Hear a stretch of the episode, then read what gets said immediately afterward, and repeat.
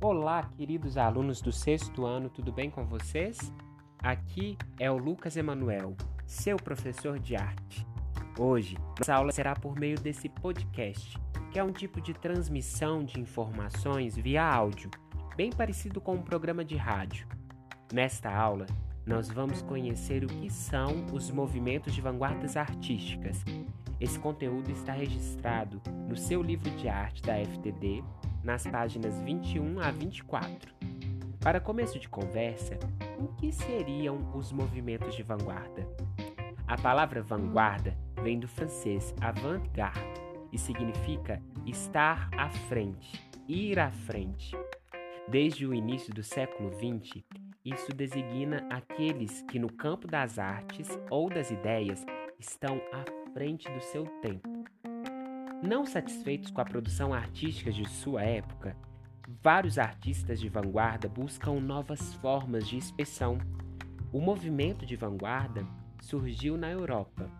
Os principais movimentos surgiram nas primeiras décadas do século XX e promoveram rupturas, quebras com todos os moldes do que era arte.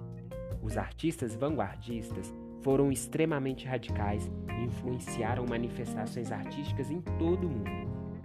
Quais são os principais movimentos de vanguarda?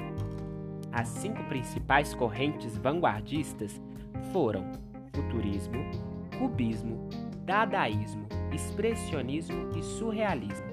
Talvez você até já tenha ouvido falar dessas palavras em outro momento.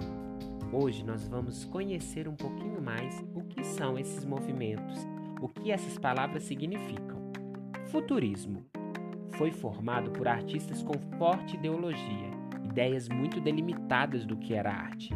Eles queriam uma pesquisa aprofundada e desejavam experimentar estilos e técnicas na arte.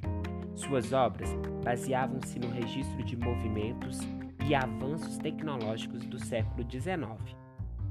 Cubismo foi principalmente representado por Pablo Picasso, ele esteve inicialmente ligado à pintura e depois, como movimento, procurou valorizar as formas geométricas.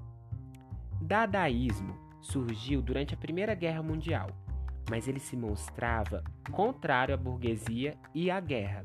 Por isso, os dadaístas são contra a lógica e o entendimento de uma obra de arte. Expressionismo valoriza aquilo que se chama de expressão, eles queriam expressar aquilo que estava internamente no artista, suas emoções, seus sentimentos. Surrealismo.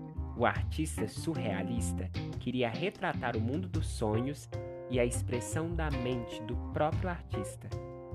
Muito bem, estamos nos aproximando desses nomes, mas vamos com calma, porque iremos aprofundar sobre esses movimentos ao longo dos próximos anos nas aulas de arte. Combinado? Sempre que ouvirmos falar de um nome de um movimento de vanguarda, podemos entender o que o som quer dizer. Possivelmente, a palavra já vai trazer algumas características de cada grupo. Bom, agora é a hora de criarmos. Vamos colocar as mãos na massa? Eu convido vocês apreciarem a obra expressionista que se chama O Grito, de Edvard Munch, registrado no seu livro de arte na página 23. Depois, nós vamos fazer a atividade criativa proposta no seu livro didático nas na página 24. São as questões 7, 8 e 9. Eu desejo a vocês uma boa criação. Um abraço virtual do seu professor de arte, Lucas Emanuel. Até a nossa aula online.